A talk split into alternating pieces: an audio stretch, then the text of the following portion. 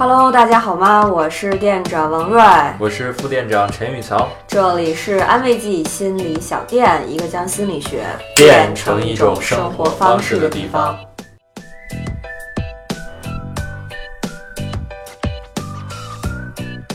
今天呢是心理武器的节目，所以我们的流程还是先来简单聊一下话题，然后分享我们安慰剂一个作者邱杰同学关于这个话题的文章，最后呢是我和副店的深入讨论。今天的话题很有意思啊，是关于选择，与很多令人纠结的问题都极其相关。比如，我们为什么在做一个决定的时候很难？我们为什么有选择恐惧？我们好不容易做了决定，为什么又会后悔？等等。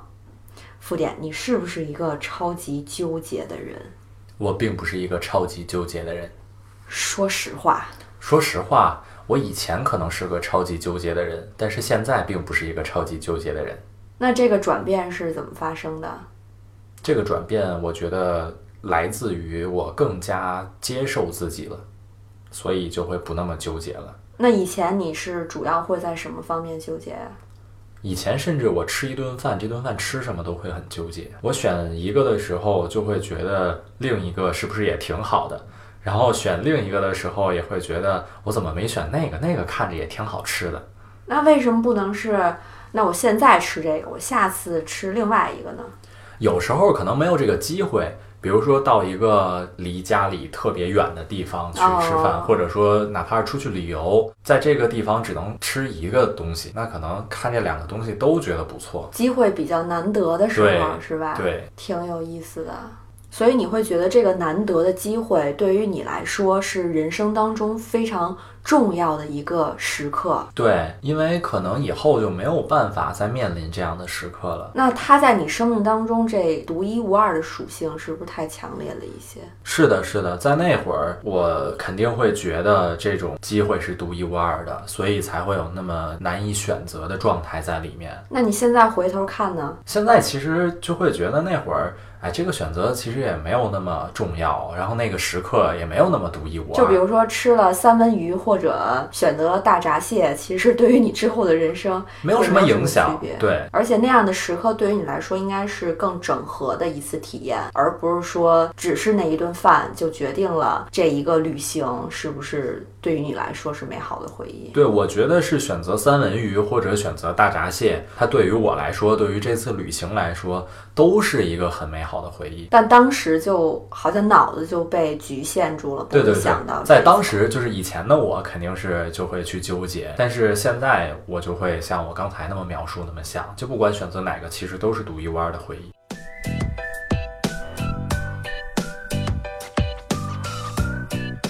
那有没有先入为主的一个影响？就是你认为自己是一个纠结的人，然后有选择恐惧的人，所以呢，在选择这个场景出现的时候，你就会有那种非常紧张，然后要强迫自己做出一个所谓完美决定那样的一个冲动和倾向。那我倒真没有，我并不是一个认为自己是选择恐惧症的人哦，，那你就是还不不是特别严重，对难难怪你现在恢复了。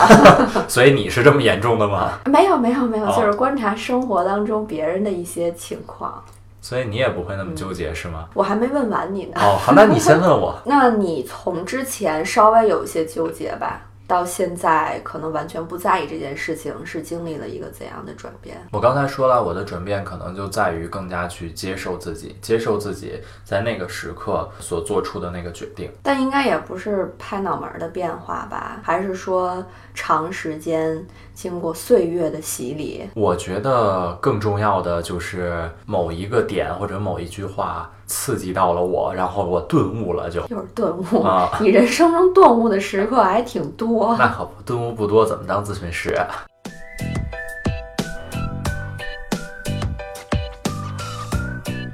那现在能说说你是不是一个纠结的人了吗？我想一想，主要是你都把我的台词说了，我也是一个经历过人生转变的人，对吧？哦就是也是曾经特别纠结，但是现在完全不会被这件事情影响到。那你这种转变是跟我一样的顿悟了呢，还是经过长期的积累变化所产生的呢？我跟你不一样的地儿在于，我确实把它当回事儿了。哦，就是以前纠结的时候呢，一方面会想，就是为什么有些人人家就选什么都行，嗯为什么就你一定要好像选出这一个时刻对于你来说最完美的或者嗯最好的？以前会纠结的时候比较多一些，但是纠结不是说自己做这个选择的过程的纠结，而是自己为什么纠结，会思考很多。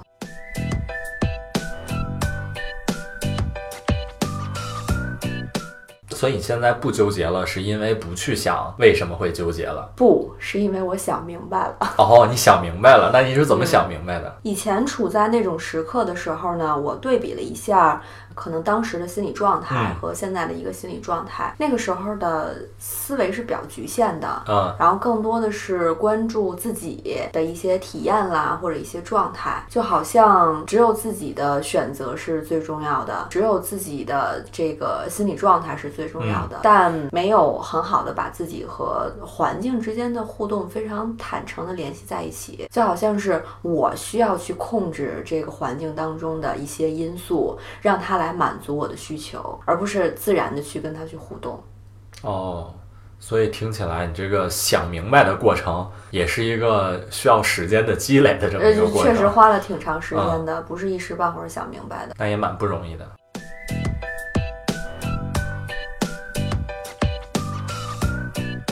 那你身边有没有让你觉得很特别的或者很奇怪的所谓选择恐惧吧？选择恐惧，我觉得应该到不了恐惧这个层面吧，可能引发的情绪更多的还是在焦虑这方面。比如说，我们经常会在后台收到这样的留言哈，他对两个人同时有好感，但是不知道该做出怎样的选择。嗯嗯，我也看到很多类似的提问，嗯，而且在表述的时候，其实我看到关于爱情的成分不多，对，更多的是在纠结两个人的条件。是否更优更好，是或者说更适合自己之类的，对，让我觉得这本不应该是一个出现选择的这样的一个场景。就是我觉得爱情跟选择它应该是不相关的，但是很多人呢却把这两者混为一谈，或者说就让选择比爱情更重要一些。所以照你这么说，如果出现了选择这种状况的话，实际上他是不知道自己想要什么的，对吗？对，因为很多人会把爱情拆解成各种各样的因素啊，嗯嗯或者说它有各种各样的心理过程啊。但是真的说发生到我们身上的时候，爱情就是那么一瞬间的事儿。你动心了，你产生感情了，它就自然而然的发生了，你也没有说去预设一些什么。所以在那些条件之前，应该有一个前提，就是我对这个人是不是特别喜欢，是不是产生了感情，然后再去考虑那些条件。对对对，他是没有办法在爱情当中以爱情这样一个感受性优先的。嗯换句话说，我甚至可能觉得这些人在爱情当中没有一个非常好的准备的状态，嗯没有完全说把自己能够有安全感的，然后放在这样一种可能会有很多情感需求的关系当中。所以明确了自己的需求，明确了自己的感情之后。也许这个选择自然而然就不存在了，他可对能会觉得这两个其中有一个我是更喜欢、更爱的，就不会去考虑其他条件上的选择了。对，你在爱情里是不需要做选择题的，嗯，所以如果出现了选择题，那应该是你自己没有准备好，或者并不知道自己想要什么。嗯嗯嗯，即便出现了一个两方面都满足，在之前的情境当中不会让你纠结的人，你会发现你还是做不了选择。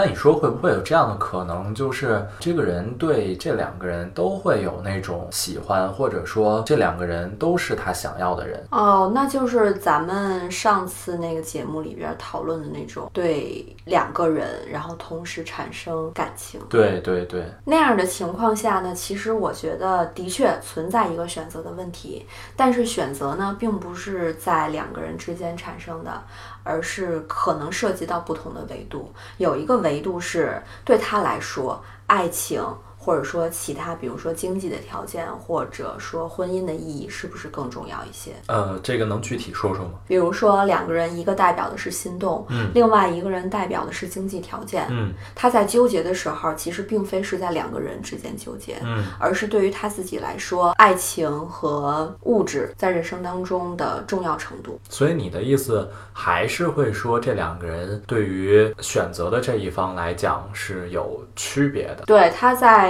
看到这两个人的时候，内心是有不同的形象的结果的。我认为。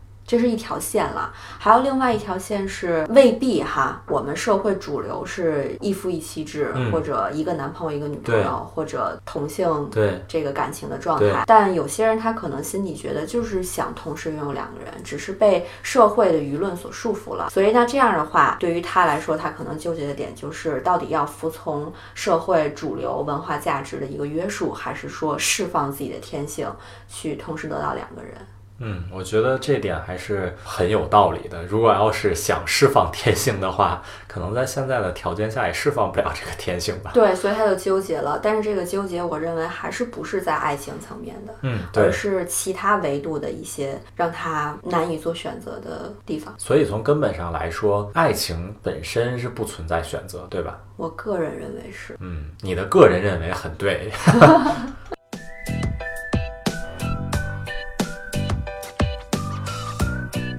好，接下来呢，就到了我们文章分享的环节。今天还是由副店来给大家分享我们一位心理学的作者邱杰的关于选择这个话题的文章，里边涉及到很多有意思的可以解释这个问题的理论，还有心理学的思路，而且还给大家提供了很多的方法。所以我们一起来听一下吧。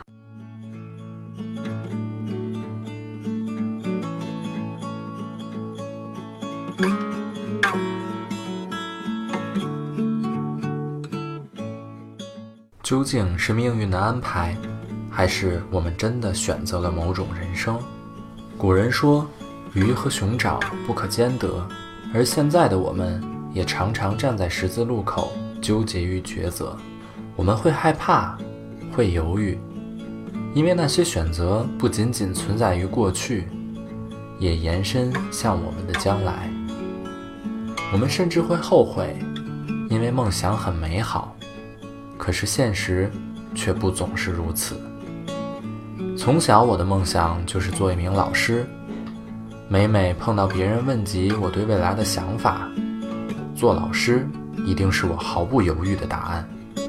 于是从小时候把家里的墙当作黑板写写画画，到作为学生代表在课堂上为同学们讲课。再到小心翼翼投出第一份英语助教实习的申请，每一次都好像离梦想又近了一步。高中毕业之后，在父母的支持下，我选择了出国读书，计划着学生归来之后成为一名英语老师。然而，满怀期待的来到美国，见完导师之后，却被泼了一盆冷水。导师告诉我，我们学校本科是没有英语教育专业的，也就是说，我必须重新选择专业。原本的学习计划一下就被打乱了。纠结之后，我决定选择自己同样喜欢的心理学专业。四年的学习经历让我学到了很多，也越来越喜欢自己所选的专业。于是，我决定在毕业时申请心理学博士项目，等到博士毕业后，便可以去大学做心理老师，完成自己做老师的心愿。想想一切都是很美好的。然而，生活有时总是与愿望相悖。由于心理学博士项目录取率非常低，我没有被任何一个自己喜欢的博士项目录取。没有博士学位。也就意味着很难进入大学任教。我一边惊讶于理想与现实的差距，一边失落又无奈。最终，根据自己的兴趣，我决定去研究生项目学习心理咨询。学习的过程辛苦也快乐，但我依然无法摆脱纠结。一年之后，即将从研究生项目毕业，是继续做心理咨询，还是不忘初心？去做一名英语老师呢？未来看起来是那么的迷茫，那么的遥不可及。如果做老师，我不舍得就这么放下学了五年的心理知识；可是如果坚持做心理咨询师，也不忍心就这么放弃了最初为之奋斗了很久的梦想。理想与现实的差距，和过去的每一个决定，让我陷入了现在的纠结。也许你曾经或者现在正像我一样纠结。那么，人们为什么会难以做出选择呢？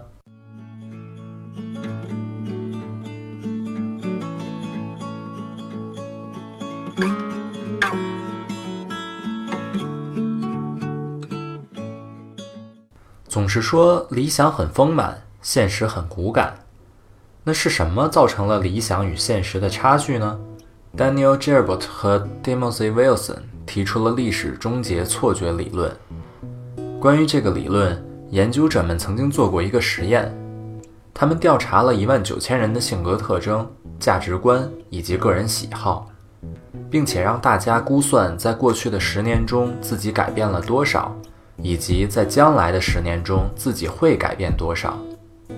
有意思的结果是，人们都报告自己在过去十年中有了巨大的改变，而对于将来十年，大家都认为自己并不会有很大改变。而事实是，在后面的十年中，不论是人们偏好的音乐风格，还是喜欢的电影，甚至价值观，其实都会有很大的改变，因为未来的未知。我们总会觉得现在什么样，将来就会什么样，好像历史就终结于现在，从而低估了可能发生的改变。于是，过了一段时间后再去看之前曾经做过的选择，总会觉得有些不那么如意，因为生活的变化总是远超我们的想象。对于这样的逻辑，我是感同身受的。当我在小时候梦想成为一名英语老师的时候，内心已经给将来画好了轮廓。好好学习，考上大学，读英语专业，然后应聘成为一名英语老师，一切看起来都那么简单。可是我所做的一切规划都是基于当时的生活、兴趣和价值观。我没有想到将来会有机会去国外留学。没有想到学校的本科没有英语专业，没有想到自己会慢慢爱上心理学和心理咨询，也没有想到心理学博士的申请会那么激烈。太多太多的意想不到打破了我原有的计划，每一次深思熟虑的决定都赶不上变化的速度，于是，这样的理想与现实的落差让我有了失控感。也让我更纠结于对于将来的选择。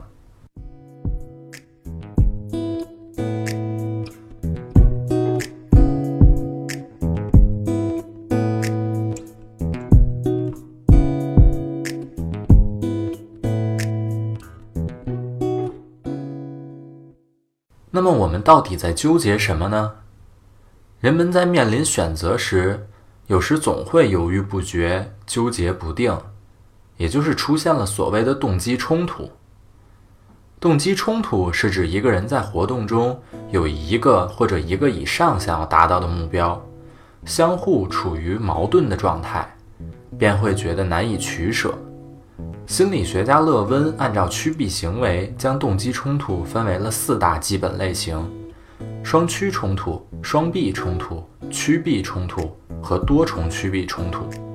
双趋冲突是指当两个目标对个体同时具有吸引力，但是由于条件、环境限制，个体只能选择其一时出现的矛盾心理。双避冲突是指个体对两个目标都持否定态度，都不愿意选择，但又必须选其一时的矛盾心理。趋避冲突是指个体对同一目标既想接近。又想逃避的两种矛盾动机引起的心理。多重趋避冲突是指同时有两个或两个以上的目标，但每个目标都有利有弊，分别具有吸引和排斥两个方面的作用时，使人难以抉择的心态。而我经历的是双趋冲突。对于我来说，做一名英语老师，实现自己最初的梦想是我想要的；而坚持自己学了五年的心理学专业，做心理咨询师也是我想要的。但是在选择主要职业时，又只能选择其一。这样的心理冲突让我陷入了纠结和迷茫。那么，我们为什么在选择的时候会产生害怕的情绪呢？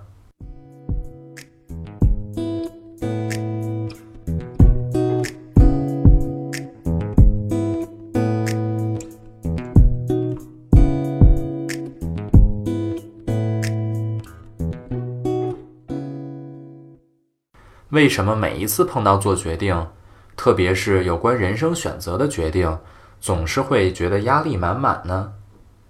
总是会怕自己做出了将来会后悔的决定呢？那又是什么导致了我们这样的心理呢？心理学家费斯汀格提出了认知不协调理论。费斯汀格认为，人们总是在努力消除自己内心的矛盾，以使自己的内心平静和谐。但一旦外界事物和自己的想法不一致时，不协调的认知关系便会带来心理不适。而且此时，相比那些和自己预期一样的协调事件，人们会对这种不协调的关系更为印象深刻。也就是说，当我们能很好的适应生活中的变化，曾经的决定也没有带来太多困扰时，我们会倾向于忽略这些决定。而一旦曾经做出的决定让自己后悔，我们会对这些经历和感觉记忆尤为深刻。同时，这些经历也会让我们害怕做出更多的决定。而对于我来说，虽然之前也做了很多让自己满意的决定，但是内心记住的却更多的是那些不太满意的决定带来的结果。比如说选专业时的疏忽，以及申请博士项目时高估了录取率。那些不是那么完美的决定，让我时刻绷紧着神经，纠结，害怕会做出将来发现的还是不完美的决定。这也是阻止我果断做出决定的原因之一。人生总是要往前走，这个选择的坎儿，我也不得不迈过去。在这里跟大家分享一些也许能派上用场的方法。第一个方法，用数字权衡利弊。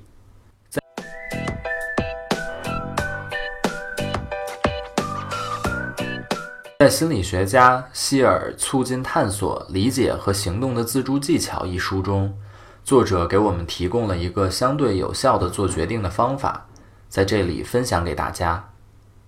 第一步，首先列出所有的选项；第二步，列出不多于十个在你生活中最重要的方面，你的价值观，比如说像旅游、空闲时间、金钱等等等等。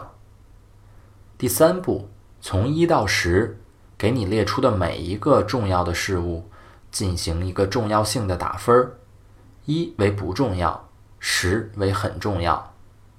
第四步，根据你对每个可选项的倾向程度，从负三到正三打分儿。第五步，将第三步和第四步的数值分别相乘，再将每一个选项下的分儿相加。此时数值较大的，便是你内心更倾向的选择。第二步，接受并且喜欢你自己。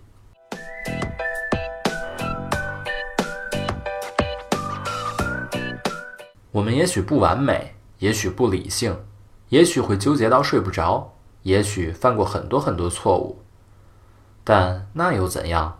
这就是我们呀。所有的一切都不应该阻碍我们接受自己。不论你是否对于曾经的决定后悔还是欣喜，我们都要谢谢曾经那个自己勇敢的做出的决定。即使计划赶不上变化，即便决定不那么完美，可这不就是生活吗？有所失去，但总会有所得。只有当我们接受了自己的懊悔或是快乐，接受了自己的所有想法，我们才能更好地理解自己想要什么。才能明白做错了什么，才能为了将来做出更合适的决定。就像是电影《蝴蝶效应》里的男主角，即使有能力不断的倒回过去修改自己的选择，但总还是会有意料之外的变化，没有十全十美的人生。所以，我们能做的就是珍惜现在，毫无顾虑的接受并喜欢不完美的自己，然后为了自己勇敢的做出选择。第三个方法，开新的脑洞。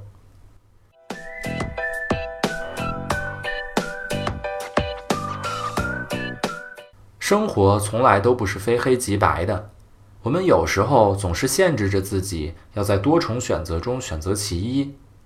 可也许我们可以换一种思路，不再纠结于某一个选择。我们其实可以多方尝试，先去了解、尝试自己喜欢的领域，在有了足够的体验之后，再与自己的喜好相比较。看看到底哪一个才是自己喜欢的。在上面的事例中，我一直纠结于做心理咨询师与做英语老师要选其一。可是当我们跳出来看，其实这两者并不矛盾。做老师的同时，也可以兼职做心理咨询师，这样既能运用到自己的专业知识，也能满足做老师的梦想。也许在足够了解两个行业之后。我也会更清晰地明白到底哪一个更符合我的想法，我愿意付出投入更多，到那时做决定将会变得更自然、更简单。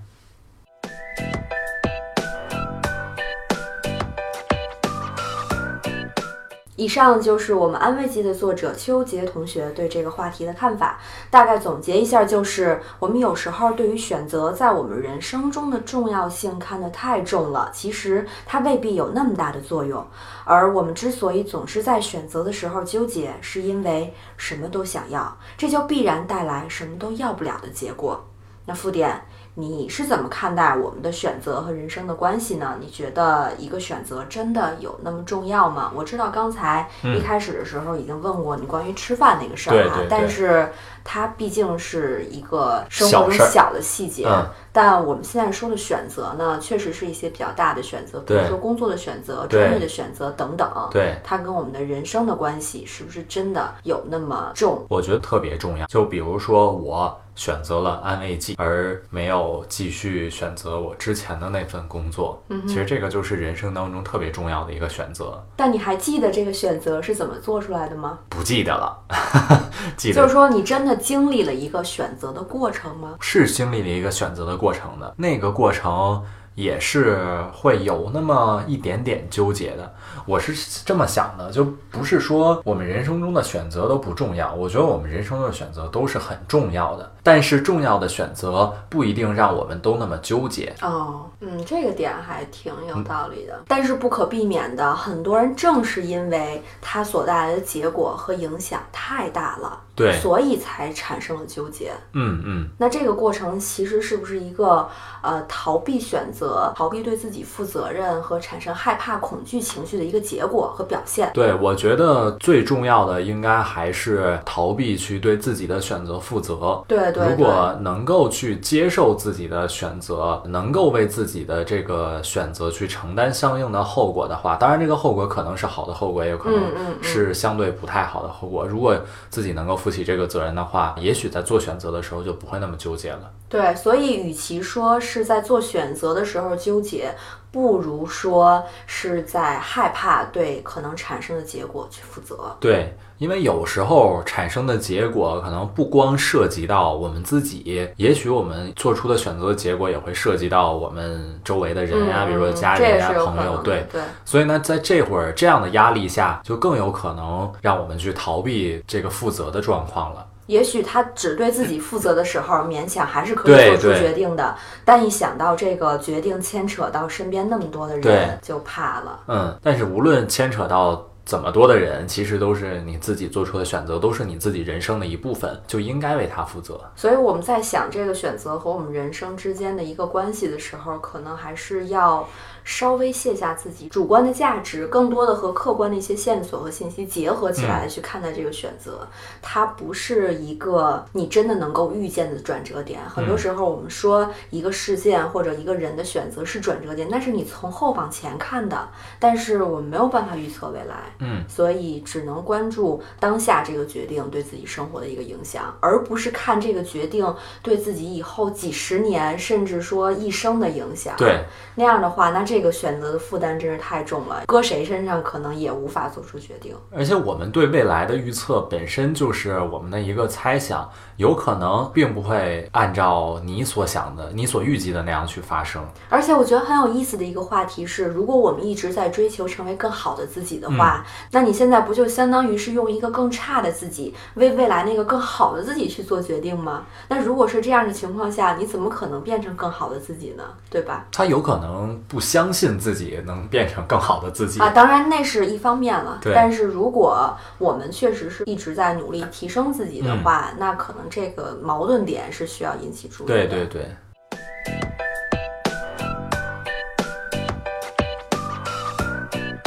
你也知道我对于选择论的看法，对吧？因为之前我们有过深入的讨论。二刷了《黑客帝国》三部曲之后呢，我就产生了一个对于选择论的质疑。嗯，人是不是真的有自由意志去做出选择？那我之前跟你讲了很多我的困惑的点，对主要纠结的点在于，当我们面临一个选择，而最终做出了这个选择的时候，其实我们是没有选择的这个过程的，嗯是摆在眼前这个条件，让你更倾向于走其中的哪条路。对，对于你的看法，我是不太认可的。但是你还是没有在这个点上，就是给出你作为一个呃选择论吧一个支持的地方。因为如果把选择恐惧这个概念加到我们讨论的这个话题当中的话，他们之所以选不出来，就是因为摆在眼前的两个选项太接近了。嗯，导致他们没有办法做出最后的决定。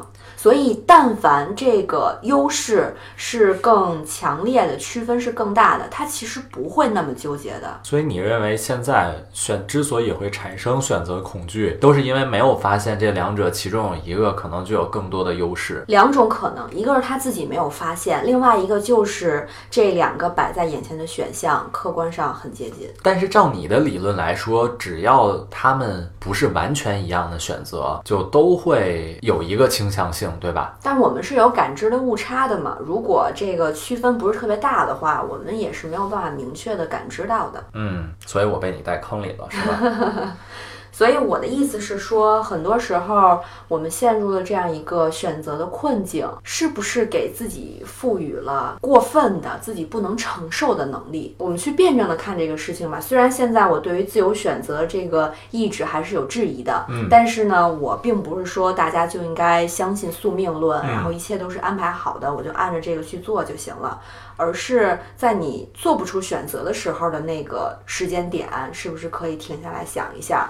那这个选择是以我现在这个能力没有办法做出的，但是我为了能够往下面的生活去前进，那我是不是可以先暂时放下所谓我的主观选择，而去看看客观条件给我准备了什么？我觉得你这个更像是一个方法，就是在没有办法做出选择的时候，好，那你就去相信宿命论吧。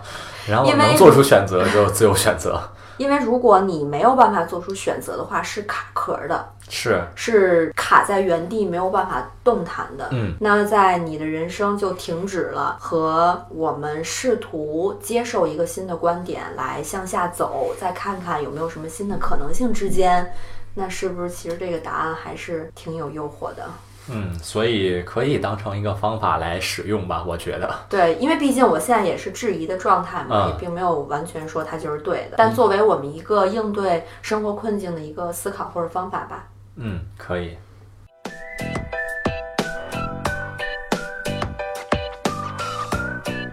在我们去讨论选择的问题的时候，一个理论是逃不开的，对就是认知失调，嗯它也是目前为止非常非常经典、应用非常广泛的一个理对论。对对，那我不知道啊，你自己在生活当中，比如说有一些纠结的时候，会想到这个概念吗？会来分析自己是哪个认知的元素发生了冲突，导致出现这样的状态。我自己还没有刻意的用这个理论去研究自己的选择，或者在纠结的时候去拿这个理论去分析。但是我以前给别人用过这个认知失调的理论，我真的是用这个方法去尝试做过一些，呃，也不能说实验吧，就是做过一些就是调整，但是效果并不好。什么事儿让你觉得这方法效果不好呀？你也知道，我之前是在校工作，那学生呢有时候会爆粗口啊，说一些脏话呀，等等等等。我其实就特想用认知失调这个理论帮他们改过来啊。他们怎么认知失调了？并不是说他们认知失调，而是我想用一个方法来产生，让引发他们的认知失调，然后来改掉呃说脏话的这个坏习惯。就是他们在说脏话之后，嗯，我会立刻呃让他们去写下“我是文明有礼的好少年”哦，啊。那么在他写下这句话的时候，但是他又说出了脏话，就产生了认知失调。那么他就必须进行一个调整。嗯，但是有百分之八十的学生都调整成了，呃，把那张纸条撕掉，继续说脏话，而并不是说改掉自己说脏话的这个习惯。那这个失败是不是因为人家不想改自己说脏话的习惯？也有可能。但是我我觉得我有一点是成功的。确实引发了他们认知的失调，要不然他也不会去撕那个纸条。嗯，所以其实我们还是在这个探索的过程当中，会发现自己微妙的一个倾向性。对对对，最终你还是帮他找到了自己的 倾向性，真正的自我。没错。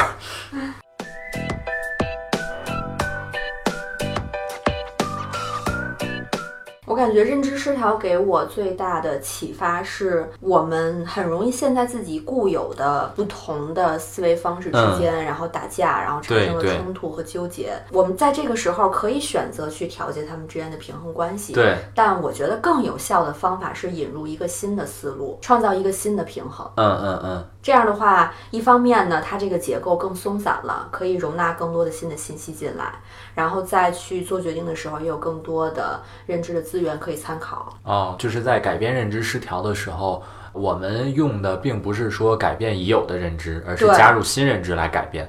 因为我个人的一个倾向性就是，还是保持我们原来的样子，嗯，不要做太大的变化。对对对，因为你不知道哪个。部位你改了以后，就会出现可能整个的一个失控啊、失调啊什么的，所以不到万不得已的时候，我是不主张把我们进行改变的，而是说加入一些新的元素，让我们有一个新的平衡。对，也许就像呃我那个例子似的，你改变了他也不想改，你给他引发了其实也是不想改。说脏话不对，其实是你告诉他的，但他自己并没有这样想。对对。所以可能效果有时候固有认知是没有办法改变的。对，所以效果失败应该是可能跟这个有关系。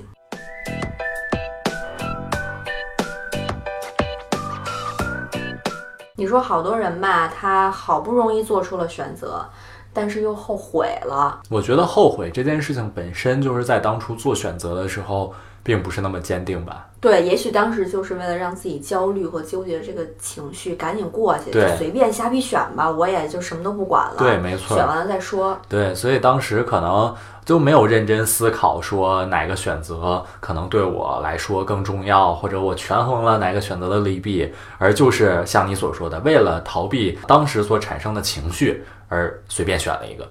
可是那这样，另外一个困境就是他想多了，他就做不出选择了，因为他权衡了太多的利弊，发现他们之间没有那么大的差距，导致他更不容易做出选择。那又回到你那个宿命论啊，我觉得像我们提到的那第一个方法，算分儿算来算去，他一定能算出一个差异的，对吗？哦，那倒是。对，那他算出差异的时候，他用这么客观科学的方法去知道了。利弊在哪里的时候，那肯定就能够做出一个更有倾向性的选择。或者说，如果他真的是在这两个选择当中有那么一个是自己倾向，但是又不太敢去负责任去选的，就相当于他心里有答案了，只不过是不敢去点开那个选项而已。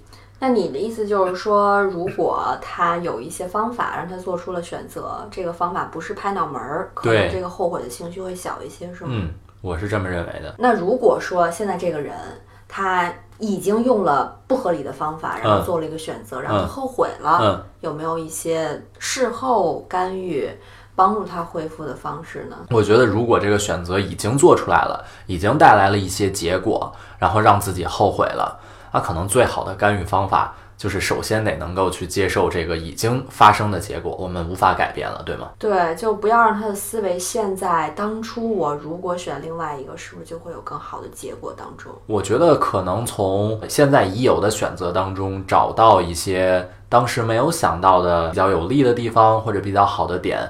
会更容易去接受现在的这个状态，而且应该引导自己把注意力放在下一次的选择上，对，而不是这个已经做出的没有办法改变的选择。对对对。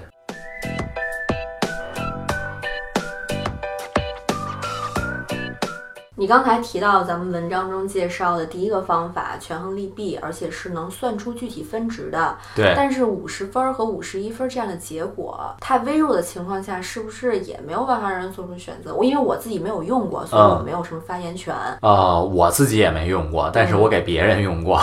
所以在如果真的是分数很接近的情况下，实际上是不能左右自己的这个纠结的。是吗？啊，我再给。呃，也是给给学生在用过，是在文理分班的时候，嗯，可能有的学生在文理分班的时候，呃，也会很纠结自己是学文还是学理，然后也是用类似于第一个方法这样的列出 n 多权衡利弊的那些条条框框，比如说自己的兴趣啊，啊，学什么东西啊，将来报的专业啊，等等等等，然后也是打分儿，然后算倾向性等等，算出一大堆，然后两个分儿看自己。啊，选哪个会更好？其实大多数人都能够呃算出的分数差异还是蛮大的，就实际上他的内心还是有一个倾向性的，但是不排除会有像你刚才所说的，就是五十分、五十一分，嗯，那怎么选呢？这种状况下，我觉得这种方法就不是那么适用了，所以它是有局限性的，对对。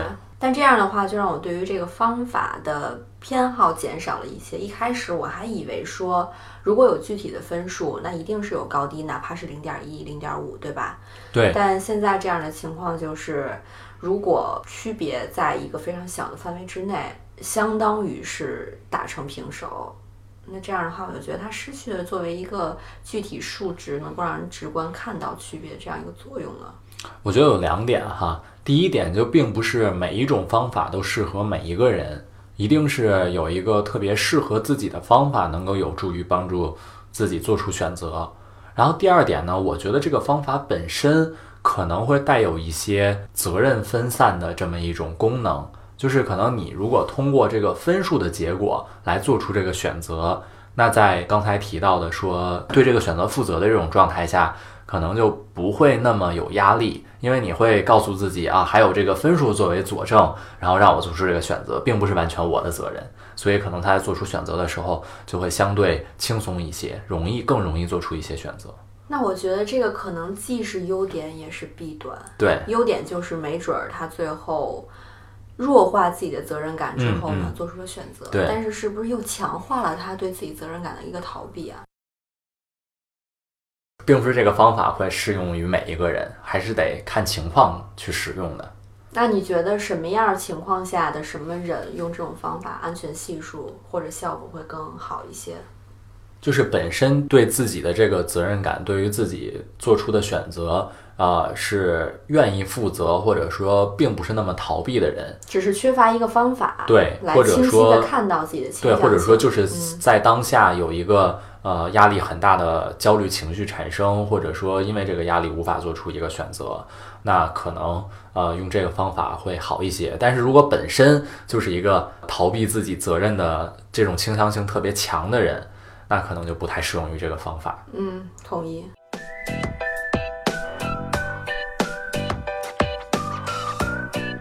在聊做选择的话题的时候，我们经常会听到说。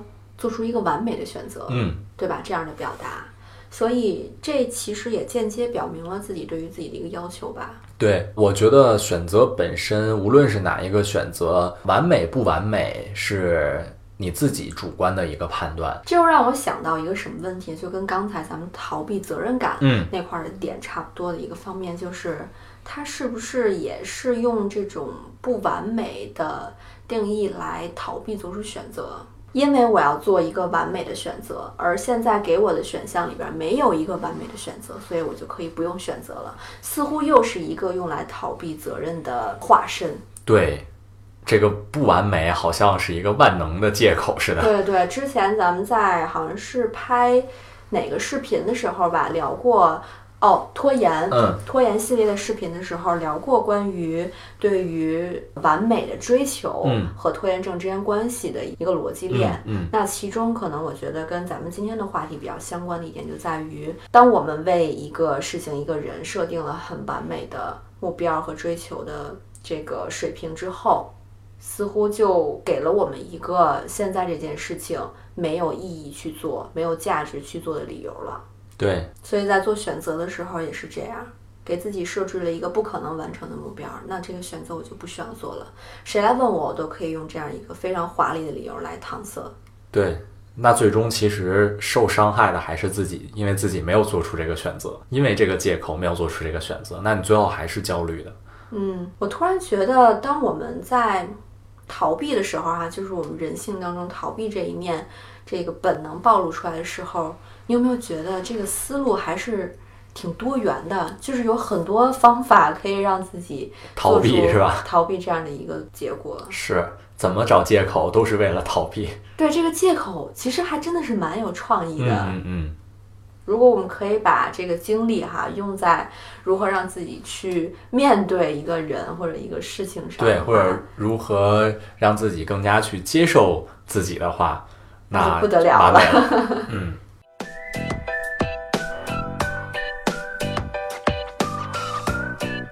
当我们在为自己用各种各样的方法去应对一些麻烦或者问题的时候呢，其实理论层面居多。比如说我们如何去分析啊，嗯我们如何运用这个方法啊，嗯嗯，但可能我们忽略了最重要的一点，就是不管你给他分析出了什么一二三四五六的理由，你做一做，你试一下，也许他好与不好的这个态度在你这儿就很明显了。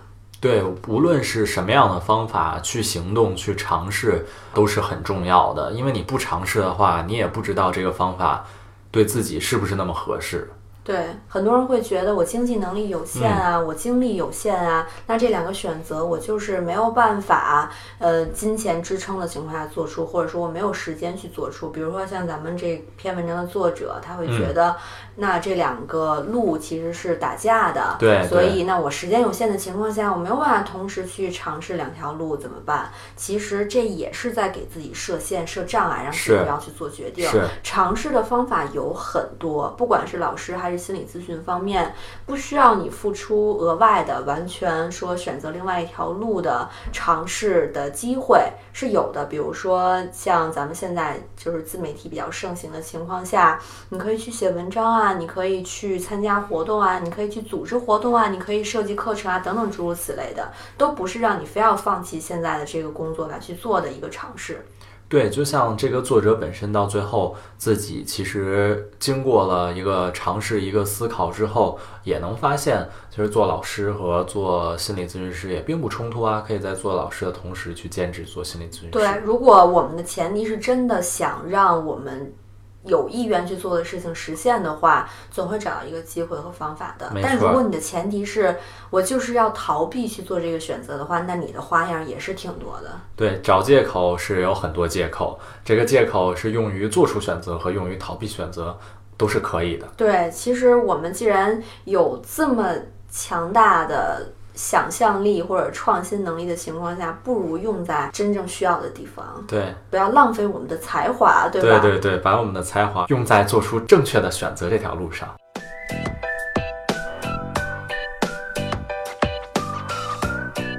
最后一个我想跟你聊的问题啊，就是咱们之前也反复的，就是私底下沟通过，对，就是关于那些什么都想要，然后产生迷茫的状态那种人。什么都想要，实际上反而能说明他什么都不想要吧？对，当我们说想要什么东西的时候，意味着对于这件事情的倾向，相比于其他的事情是要更突出的。对，所以我们才能不那么纠结的去做决定。但如果你什么都想要，而且之间的程度没有一个大的区分的话，那就相当于你没有任何一个可以突出的倾向。那也就是说，你什么都要不了。我觉得什么都想要，反而反映出了他的动机并不是那么强烈。嗯，如果我们真的去想要一件事情的话，想去完成一件事情的话，我们的内在动机一定是特别强烈的，所以一定会去为了这个事情而去付出自己的努力、时间、精力啊、金钱等等等等。所以选择困难、选择恐惧，如果频繁发生的话，其实是会让我们变得越来越迷茫的，对对，吧？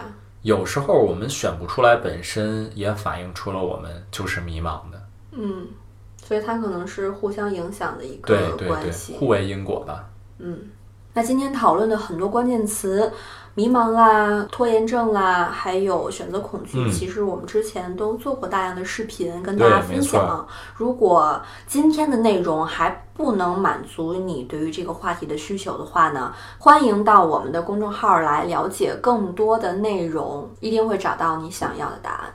嗯。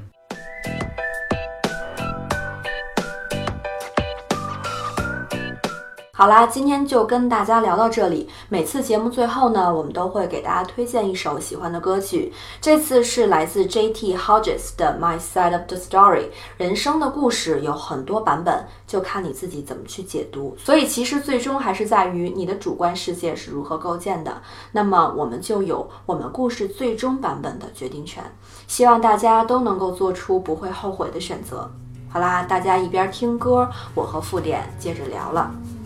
其实我挺奇怪挺困惑的就是你看有些事情是顿悟就能得到的这个结果。可能你老顿悟你就老顿悟就是有些事情是像你这样时间就是这个世是很奇怪可能也是 making me hollow? Why is happiness 但是可能有些人不适合顿悟吧我不 hold on. Don't turn and walk away. Save. And I cry these words, but nobody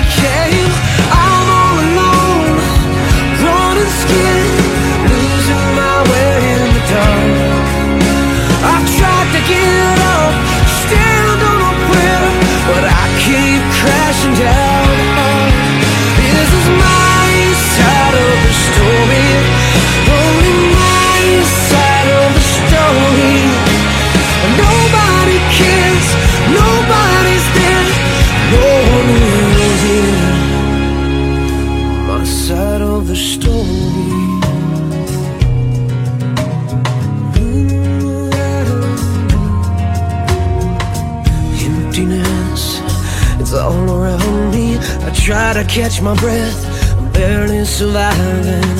I can't go